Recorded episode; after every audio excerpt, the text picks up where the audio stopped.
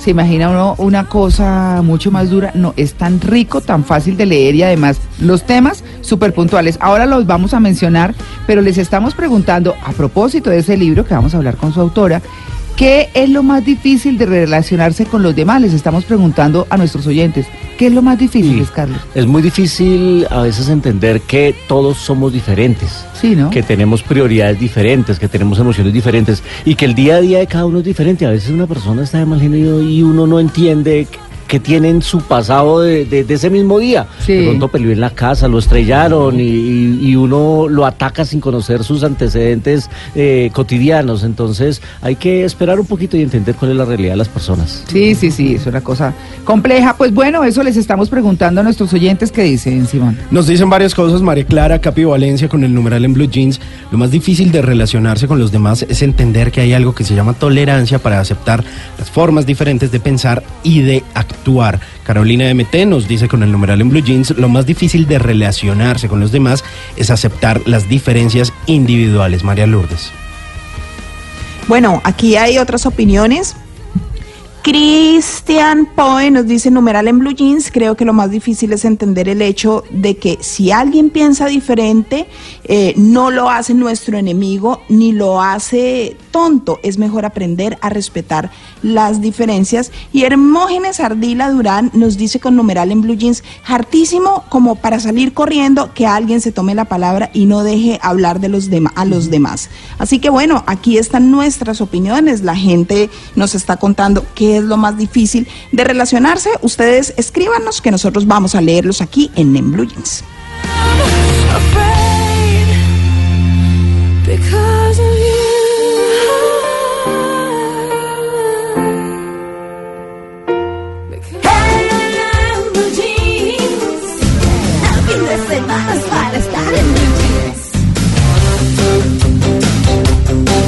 Bueno, vamos a hablar de nuestro tema central, eh, obviamente, y de nuestra invitada, porque estamos hablando de, de relacionarse con los demás, relacionarse en una unión de pareja o en una relación de pareja, valga la redundancia, o en las, nuestras relaciones interpersonales con cualquiera, con los compañeros de trabajo, con los amigos, con los hijos, los vecinos, los hermanos, los papás, bueno, hay mucho de todo eso.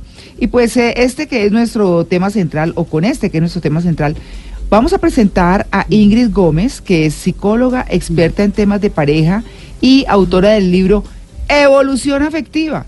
Evolución afectiva, que era lo que les comentábamos ahora, que le preguntábamos a Luis Carlos, que es lo más difícil de relacionarse con los demás. Ingrid, buenos días. Buenos días a todos, qué rico estar con ustedes. No, yo le envidio esa capacidad de, de eh, de aguantar el eh, frío de esta cabina. en mangas y Sí, no, sí, sí, sí, Bueno, eh, bueno, usted pues obviamente con, con su profesión como psicóloga, pues ha tenido que ver muchísimo con las relaciones de pareja, pero con las relaciones interpersonales también. Empecemos por, la, por las de pareja. ¿Por qué dice usted en el libro que de malas en el amor? Porque se hace esa pregunta, sí, porque hay mucha gente que lo dice, ¿no? Esa es la introducción eh, en el que se hace el primer llamado a todos, porque mm. ese, es el, ese es uno de los mayores motivos de consulta. Mm. Eh, si bien los que trabajamos, todos los que son pareja, terapias afectivas, manejamos duelos, terapias en sí, eh, la relación en pareja, mm. llega mucha gente diciendo es que yo soy tan de malas, yo siento que me que atraigo personas o que mm. consigo, pero esas relaciones no me pasan de tres meses, o si voy a un sitio veo cómo sacan a bailar a todas mis amigas y a mí ni me miran, o estoy en una relación tan conflictiva, o cada vez que es una relación tan conflictiva, yo sufro y sufro y sufro. Entonces, mm. evidencia como lo contrario a lo que sería lo del malas para el amor. Lo, el éxito, digamos, en la, en la relación afectiva. Y son personas que se quedan buscando y buscando en lo que podríamos decir, no el ideal, porque eso no existe, pero sí por lo menos algo más adecuado, más funcional, que llene por lo menos esas necesidades afectivas. Entonces, esa es la búsqueda que están muchísimas personas. Cuando las personas llegan ahí, ¿dónde, ¿dónde llegamos nosotros, los que, los que trabajamos estos temas? Pues a ahondar qué es lo que está pasando. No tanto, es que seas de mala, salte de esa idea, no significa que esto es una cuestión de suerte o que te correspondió en esta vida, este es tu destino. No, realmente este hay muchos... patán que me tocó. es que siempre buscan la loca obsesiva, compulsiva es que siempre encuentran la misma y buscan la misma y se sienten en, co- en una zona de confort con la misma. Le estaba contando yo hace un ratico que un amigo en la universidad me decía, oiga, a mí siempre me tocan locas. Locas, ¿qué hago? Yo le decía, pues deje de ir a esos bares alternativos locos de los años 90, Claro. todas las viejas tienen el pelo verde, pues de allá salen todas esas locas. Y oyendo a Nirvana. metiéndose en un pogo, en Rock al Parque, diciendo pues que todas, pues no, pues yo no sé. Sí, hay que Sí, cambiar el, el problema está escenario. en, usted, no en los demás. Sí, es Claro. que, es que En además- lo que escoge. Exacto, porque uno dice, no es que tengo el imán, el imán no, usted es el que va a escoger a ese tipo de personas que le destruyen el corazoncito. Entonces no es que uno sea de malas. Y lo que ustedes están diciendo es el primer, es el primer paso para sentirse de malas, la escogencia. Lo que está eligiendo, lo que está buscando, lo que está trayendo, porque nosotros no nos damos cuenta, pero nuestro cerebro está absolutamente eh, despierto todo el tiempo, haciendo escáner a cada persona que te cruzas, a cada persona que te conoces, y entonces el cerebro le, le- le- le manda emociones químicas a la persona y le dice, uy, por ese lado. Por lo general, ¿qué le gusta al cerebro? Lo conocido. ¿Por qué lo conocido? Porque es la manera de mantener la especie, si ha funcionado y ha funcionado, si algo ha funcionado, repítelo, repítelo y repítelo. Entonces, cuando el cerebro empieza a ver rasgos conocidos que cuando niños vimos en nuestras figuras afectivas que nos querían, nuestra madre, nuestro padre, el cuidador, el abuelo, los hermanos, y sobre todo se nos graba más lo que nos genera emociones, por lo general las emociones dolorosas, ¿sí? Ah, sí, eso se graba más. se graba más. Bueno, Ah. Mira, uno, uno, uno puede pensar y decir algo conceptual. Eh, ¿Cuándo fue la independencia de Colombia? Ah. Seguramente hay unos que les llegan de una, la- Ah. les llega la, la- la- la situación el día. Otros lo pueden pensar mucho, pero si yo les pregunto a la gente, ¿y cuándo fue, cómo fue tu primer beso? ¿Cuándo fue tu primer beso? Mm. La persona inmediatamente recuerda con una emocionalidad. No, pues se le paran los pelos y todo. claro. Cualquier cosa que tenga emoción, llámese positiva, amor, eh, pero también negativa, rabia, soledad, eh, tristeza, miedo, graba más. Entonces, por lo general, esos rasgos que tienen contenido emocional son los que más se graban y de manera automática la gente empieza a juntarse con ese tipo de personas, no solo en parejas. Amigos, los compañeros de trabajo, incluso el tipo de trabajo que elige, se quedan como en esa resonancia, es como si fuera un canal, un canal ¿sí? Mm. Estamos en, en FM, digamos, y eligen una, una emisora y se quedan en esa emisora Y ya. y solo los de esa emisora, solo sintonizan ese mensaje que se da por Solo sintonizan Blue. Sí. se con Acá esta no se evoluciona, a todos. esto es Sí. evolución afectiva. Acá, es- estamos Sí, en sí. un nivel. O sea que se puede dar que un común denominador es, por ejemplo, una mujer que nació en una familia disfuncional donde veía que el papá le pegaba a la mamá, quiere repetir eso, de pronto se siente un poco más eh, inconscientemente cómoda en una relación en la que su novio o esposo la maltrata. Y seguro que ella va a decir, no, yo vi cómo mi papá maltrató a mi mamá, yo no y no, y voy a ser consciente y no elijo. ¿Y qué va a pasar? Después de unos años nos damos cuenta que de pronto no le pega, sí, la, la- pareja, pero sí tiene... La maltrata. Pero la maltrata psicológicamente, la maltrata de otros lados. ¿Qué pasa con ella? En su normal cerebral, para ella eso está normal. Sí, o sea, está bien, es pues ni bien ni mal, pero es lo que hay. Y es en eso en lo que más le va a costar salirse porque incluso ni va a ver ni se va a dar cuenta que tal vez la están maltratando y sí, sí, como inmediatamente llega a operar ese normal que la deja y la encaja ahí. Diferente a otra mujer, de pronto otra mujer que vio el buen trato en su casa y se casa con ese mismo tipo de hombre maltratador psicológico, lo va a coger de una y va a decir, ah, ah, ah, ah, no, no, no, no, conmigo Quieto, no, sí. quietico ahí. Eso muchas veces pasa es con las, las mamás jóvenes, ¿no? Las mamás jóvenes, tienen- tuve la hija a los 17 años. Ajá. Yo no sé por qué a veces veo que esa hija también tiene hijos a la misma edad. Sí. O sea, como que vuelven y repítense, pero... es como de un ciclo. Sí, es como que Eso. eso, pasó normal en mi Sí, caso. y no- tienen no. 32 años y ya son abuelas. sí, sí, Cierto. sí, y en la misma fecha y todo eso se llama síndrome de aniversario. Eh, eso pa- traspasa un poco más lo psicológico. De hecho, hoy en día hay otras teorías de corte un poco más eh, energético, donde dice cómo nuestra familia y nuestro árbol familiar tiene una memoria que nos abarca a todos. ¿sí? Entonces, cuando alguien de la familia, una generación, no superó cierto tema, va a tender los, los que siguen y los que siguen a repetirlo, a repetirlo. Pero eso que tú dices es muy cierto, es un patrón muy es poderoso. incluso bíblico.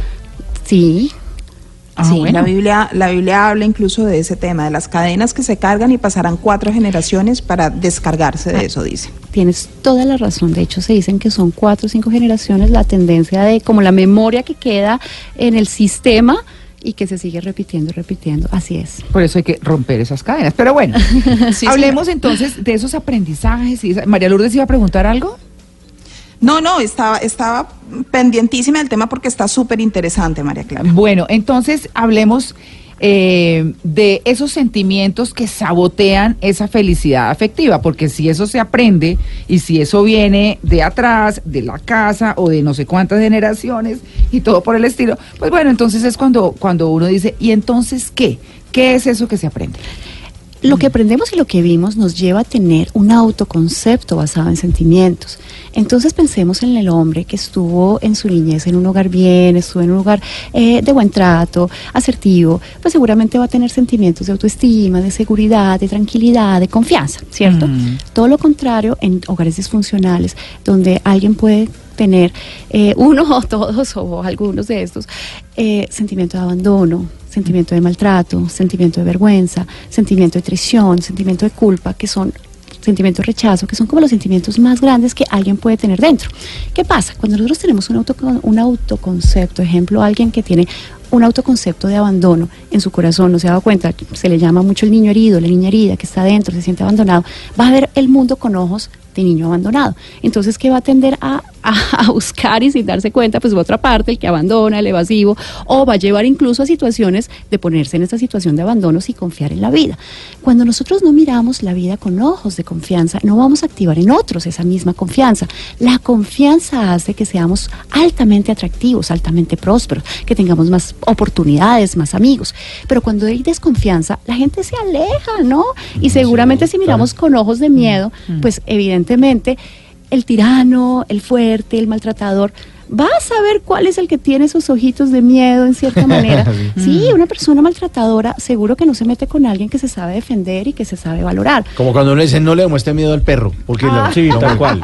Al perro de reja. Tienes- Sí. Claro, y, y como les digo, no, les digo, el cerebro todo el tiempo está haciendo un escáner y todos somos intuitivos, todos tenemos la capacidad telepática, de, por decirlo así, de saber qué siente el otro, cómo está el otro y qué tanto yo desde mi lugar, como me estoy portando en el mundo, puedo o no dominar a esa persona, o porque no es lo que me corresponde, que venga, me domine, me maltrate, pues porque es lo que me corresponde, eso es lo único que hay para mí, es lo normal. Sí, es como... Sí, sí, Claro. Como, que, como el, el tipo que siempre se ha acostumbrado a, que, a tener mujeres que le den órdenes. ¿Ah, sí? le- claro, es un claro. punto Es claro. súper común. súper común. Y todas las que se consiguen son mandoncitas. Una- fuerte, Trágame, tan, muy fuerte. ¿qué hubo? Entonces, hágale. Bueno, ¿qué hubo, papita? A ver, a ver. Vamos a hacer mercado. Acompáñeme al salón. Vamos de compras. Espéreme aquí. Sí. Sí, señora. Ese es un, ese es un Y le dicen a uno como los perros, sits, sits, stay, stay. ¿La manito? Good boy, good boy. la mano. Good boy, La boy. mano, pero con billete. Con la tarjeta de Sí, crédito. así es. Esta es una dinámica súper común cuando en terapia de pareja se ve mucho. Se ve mucho que llega la mujer dominante, el hombre sumiso. Pero como, como ese hombre, ese hombre también pone su fuerza. ¿Cómo le va a poner? en la terapia, a ver, a ver, háblele, háblele a la doctora. Dígale. Pero tú sabes, Cuéntelo la verdad. sabes- Porque ella lo lleva. Pero todo en la vida. Sí, Claro. claro, ellos terminan. ¿Ah, sí?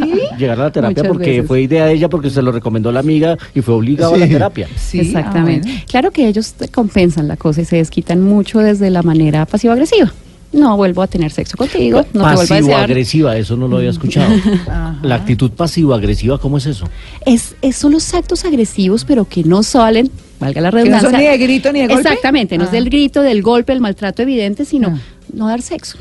Te digo no, te llego tarde. Sí, hace, em- empiezo a hacer cosas agresivas Que le van a molestar y que le van a que le van a molestar, pero pero con la me buen vuelvo- carita normal. Ah.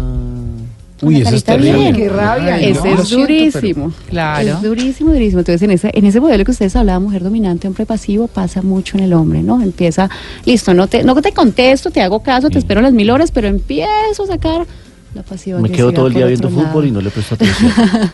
Exactamente. O me cierro y no le vuelvo a hablar.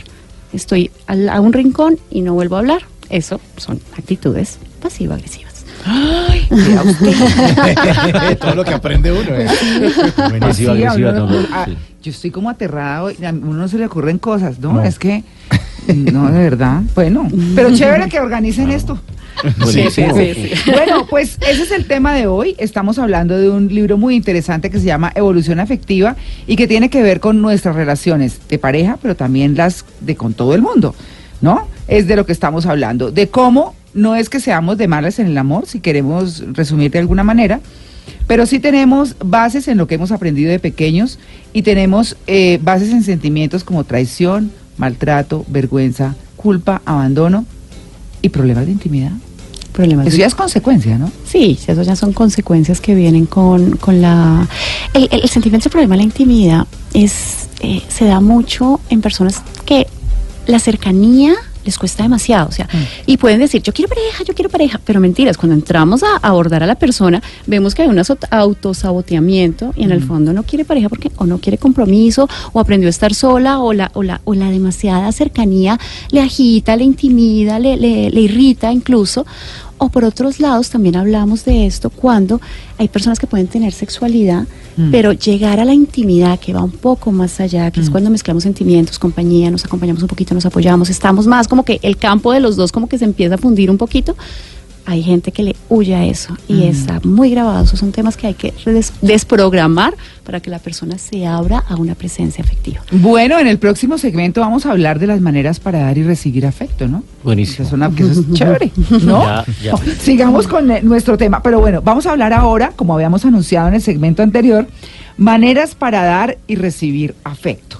Porque hemos hablado de, somos de malas en el amor, de si lo que aprendimos cuando chiquitos influye, claro que influye, de cómo hay sentimientos que tienen que ver con nuestros comportamientos, sentimientos que, que nos acompañan, ¿no? Con el aprendizaje que tuvimos cuando pequeños. ¿Cuáles son las maneras para dar y recibir afecto, para mejorar esas relaciones interpersonales? Bueno, Bueno, empecé- no, perdón, perdón. Recordándoles a nuestra invitada Ingrid Gómez, para quienes están llegando a la sintonía, estamos hablando hoy justamente de eso, de las buenas relaciones. Ella es psicóloga, experta en temas de pareja y eh, autora del libro del que estamos hablando hoy, Evolución Afectiva. Muchas gracias, sí. Bueno, empecemos eh, para mirar la manera adecuada en la que nos debemos comportar con nuestra pareja y con nuestras relaciones. Tenemos que ver mi- primero y darnos cuenta cuál es la manera inadecuada que tal vez estamos llevando a cabo. Yo, todos los niños, desde chiquitos, buscan una manera de llamar la atención, porque todos necesitamos pertenecer a la tribu. Nosotros como seres primates que somos, hacemos parte y buscamos siempre la manera de tener un rol importante para qué, para ser necesitado, para ser querido. Bueno, desde chiquitos los niños están buscando la atención de diferentes maneras. Está el que hace la pataleta, está el que de pronto ve a su mamá tan cansada, tan cansada con sus hermanos que se vuelve el, ayuda y se vuelve el, el ayudante mamá, el ayudante mamá. El que está el otro por todo. el que todo yo eh, está el, el- el obediente, el juicioso, el que siempre es juicioso y complaciente, está la exitosa que desde chiquitos está ganando los mejores premios, siempre el primer puesto, siempre trofeos, está la persona, eh, está el tirano, ¿no? Los que a las malas, entonces me hago en- sentir a las malas. La manera como lo hemos hecho en nuestra infancia, vamos a tender a llevarla en nuestra adultez. Es impresionante, la gente cree que no y que se quedó en cuestión de niños. Yo he escuchado ahorita las respuestas de, de las personas que nos han escrito y gran parte se basa en eso, se basa en el mundo egocentrista en el que todavía muchos están, que es el mismo mundo egocentrista del niño, por eso se llama ego, ¿no? Eh, cuando evolucionamos afectivamente, logramos salir de esas dimensiones del ego, de solo pensar en mí como yo lo quiero, porque siempre quiero ser, yo el que tiene la razón, el que quiere ganar las cosas a mi manera, para decir, estamos en mundos compartidos donde definitivamente la relación es un dar, un recibir, un dar, un recibir. Pero ¿qué pasa cuando de adulta alguien, una mujer, de ejemplo, está haciéndose la víctima y solo haciéndose la víctima llama la atención. O un hombre con su tiranía, hablando fuerte, maltratando. Es la manera de, de ven, te genero miedo y como tienes miedo vas a depender de mí y no te vas a poder, no te vas a poder ir. Eh, o la persona que es el salvador. Eso es súper común. Yo cuando hago talleres de estos temas, y miramos los salvadores, el, los salvadores es el 70% de, de las personas ¿Ah, que sí? normalmente se levantan. ¿Cuál es este típico salvador? Un ejemplo muy clásico. Entonces el hombre se está separando y entonces se separa, entonces ahí está su amiga que le gusta y todo. Y entonces apenas se separa, ella le dice, ven, no te preocupes, yo te ayudo, yo te doy el ¿cómo así que crédito. su amiga que le gusta? Ah, arrocito en bajo. Ah, Pero- bueno. arrocito en bajo. Hay, Sí. hay- hay quienes están a la espera, ¿no? No significa que sean la amante, ¿no? Pero también le pasa a hombres, "Ay, ya por fin se separó, ya puedo llegar yo a, a- a ocupar ese lugar. Estoy dando un ejemplo que Mm. es muy común. Eh, entonces eh, llega esta persona Mm. y le compra lo que necesita, le, le presta la tarjeta de crédito para que compre la lavadora, mientras que no tiene la lavadora, la, la, la, la- Lo coloca acá, acompaña. le hace, te ayuda a molar el apartamento, ven te ayudo, ven te hago. Claro, ¿qué pasa con una persona que al comienzo empieza a recibir mucho? Dice, ah, tan chévere, qué querida, qué amable. Pero ¿qué pasa cuando alguien recibe de más y recibe más y recibe más? ¿Qué pasa? Le pregunto acá a los hombres que Pues, ustedes que, que- a que ver, sienten. hombres. cuando reciben tanto y tanto y tanto, ¿sí? Se satura. Se satura, Claro. muy bien, se empieza a sentir como una sensación de deuda. Y a nadie le gusta sentirse en deuda. Entonces, por lo general, terminan, gracias, eres muy querido, pero es que mi- muy querida, pero es que en este momento yo no me quiero comprometer, de verdad, dejemos las cosas así. ¿Cómo sale esta mujer? Absolutamente vacía, porque dio hartísimo, ¿sí? A decir, esto es el colmo, pero ¿por qué es tan malo? ¿Por qué no? Cuando la mirada acá debe ser y decir, es que hiciste lo que no te correspondía. O sea, si- a veces creer que si tú salvas a alguien o haces más por alguien, por eso me van a querer, me van a necesitar. Es, es, es, o sea, puede que pase, pero de una manera harta. Cuando, al contrario, damos hasta donde podemos, sabiendo que tú puedes, te hago sentir digno. ¿Sí? Cuando nosotros le hacemos la tarea al otro, le quitamos la sensación de dignidad, de poder hacerlo. Entonces es muy importante eso. Este es Eso un le pasa ejemplo. mucho a los discapacitados, ¿no? Que dicen, no, déjenme, no, no, de- yo puedo. Yo puedo. Sí. No, no me vengan a Sí. tratar, tranquilo, tranquilo, yo muevo mi silla de ruedas, no, no se preocupe. ¿no? Exactamente. Dice como que esa, esa tensión Sí. no les gusta tampoco. El dar y recibir finalmente es, es el logro de lo que necesitamos hacer, llámese en cualquiera. Ejemplo, hay un ejemplo también muy común que es el exitoso, la exitosa. Creyeron que por ser exitosos los van a querer, por eso. Entonces, soy en casa el gran exitoso y, y proveedor y doy mucho, pero soy exitoso y es que no puedo estar contigo, mi amor, porque tengo que irme a trabajar. Mira, me mandaron para tal congreso, me mandaron porque es que yo soy el exitoso y espero que por eso me quieras. ¿Qué pasa con su esposa, con su esposo en casa? Oye, yo necesito también de tu atención, de tu Claro. compañía, de que alimentes la relación de otra manera. Entonces, son muchos los ejemplos que hay en estos, eh, como en estos personajes arquetípicos, exitoso, obediente, salvador, tirano, víctima, y otros que sin darse cuenta la persona está ahí. Cuando la persona se da cuenta dice, oh Dios, de verdad, me estoy portando como víctima. Oh sí, me volví el complaciente a todo el mundo, entonces haciéndole favores a todo el mundo creo que me van a querer. Oh sí, me volví el salvador. Dice, no, bueno, listo entrego el arquetipo. ¿Y ahora qué soy? ¿Sí? Entonces, si no es así, ¿cómo? Ese es el descubrimiento donde empieza con uno, ¿sí? Donde empieza con uno a darse uno el puesto, al empezar, y ese es el gran mensaje de todos los oyentes, si tú empiezas a tener una buena relación contigo, donde te apruebas, te reconoces, te das el valor, te acompañas, eres leal a ti, empiezas a llenarte, a llenarte, a llenarte, algo tan maravilloso que se llama la estima y el amor propio, que desde ahí empiezas a hacerte querer, no por lo que haces, sino por quién eres. Sí, no, no hagan las cosas para que les agradezcan con amor. Sí. Es que eh, es el, el peor error, uno hace las cosas esperando que, que la manera de agradecimiento sea que lo quieran a uno. Ay, no, eso sí, comprar amor o pedir, ah, no, eso sí me parece nada que ver. Las Claro. maneras Estoy manipulativas quieren eso, el salvador que quiere, una gratitud extrema y depende de mí, el obediente que quiere, ay, gracias a que te hago el favor, me, me haces parte de tu vida. Amor y fidelidad, además. El tirano que genera miedo, la víctima que genera sentimientos de culpa y de pesar. Nuestra cultura es muy de víctimas. Eh, muy, sí, estoy de Muy acuerdo. de víctimas, No, muy de eso sí, no, es que me hicieron, y como hemos dicho aquí muchas veces, aquí todo el mundo le echa la culpa a los demás. Sí, aquí somos los reyes del drama. Sí. Ah, sí, Latinoamérica es así. Sí, sí, Sí. muy emocional. Sí, la víctima es, ay, no puedo, ay, que pero es yo que podré. Y, y sí, y venimos de generaciones donde a veces la madre, las padres, empiezan esa sensación que incluso muchos hijos y muchas hijas no pueden a veces ir adelante por estar mirando atrás, cuidando a sus padres, no haciéndose cargo de ellos, eh, muy amarrados desde el pesar y la culpa hacia su padre, hacia su madre, que de pronto los ven sufriendo. Y eso también eh, eh, interfiere en que una persona pueda tener pareja. Muchos de los Ah, no, casos pues que yo he claro. visto que personas no han podido seguir adelante, hacer su familia, es porque todavía se están haciendo cargo de su papá, de su mamá, no de una manera natural, porque uno no debe abandonar a los padres, claramente, Claro, claro. pero ya colocándose como una postura, incluso el padre del padre o el esposo de la madre, sí, Ay, pero es que cuestiones hay así. mamás y, y papás Exacto. de papás y Sí. mamás de mamás. Sí, ¿no? Tienes toda la razón. Que Esta sí. cultura es. Yo bien- tengo hijos para que tener quien me bote un vaso de agua. Yo- es que los he escuchado, Sí. yo por eso Sí, lo digo. Es, es, es, No. es- es- es muy la tendencia y que amarra hartísimo. Y la pelea también con, con sus esposos o las esposas, porque de pronto hay una esposa y ve que de pronto su esposo no se desprende del, del lado de su madre ya de una manera No, pero es que ese muy sí no es sino que saludarse y, y saludarle. Uno se da cuenta que es así, en Naguao y chao, mijito. No, que respete a su mamá, que Está la bien. quiera, Claro, que, que esté está- pendiente, sí. que todo sí. Pero eso es que lo que diga mi mamita, no, mija. Exactamente. Y la honra, porque es que nosotros Sí. confundimos honra con abnegación ya demasiada o esas lealtades tan sagradas Mm, que lo hago como lo dice mi mamá, como lo dice mi papá y no puedo salir de ahí. Si nosotros no salimos del nido, no volamos. Y la persona que no vuela y no sale del nido, es muy difícil que tenga un espacio para la pareja. ¿sí? Mm. Entonces, ese es un punto también, porque las personas me llegan a consulta, ay, pues que yo soy de malas en el amor. Cuando llegamos a mirar, lo que tiene es un desorden sistémico donde Mm. realmente no hay espacio para la pareja. Entonces, Claro. son muchos de los aspectos que se pueden ver en esto. Bueno, pues buenísimo el tema. Ahí está. Las buenas relaciones, ¿no?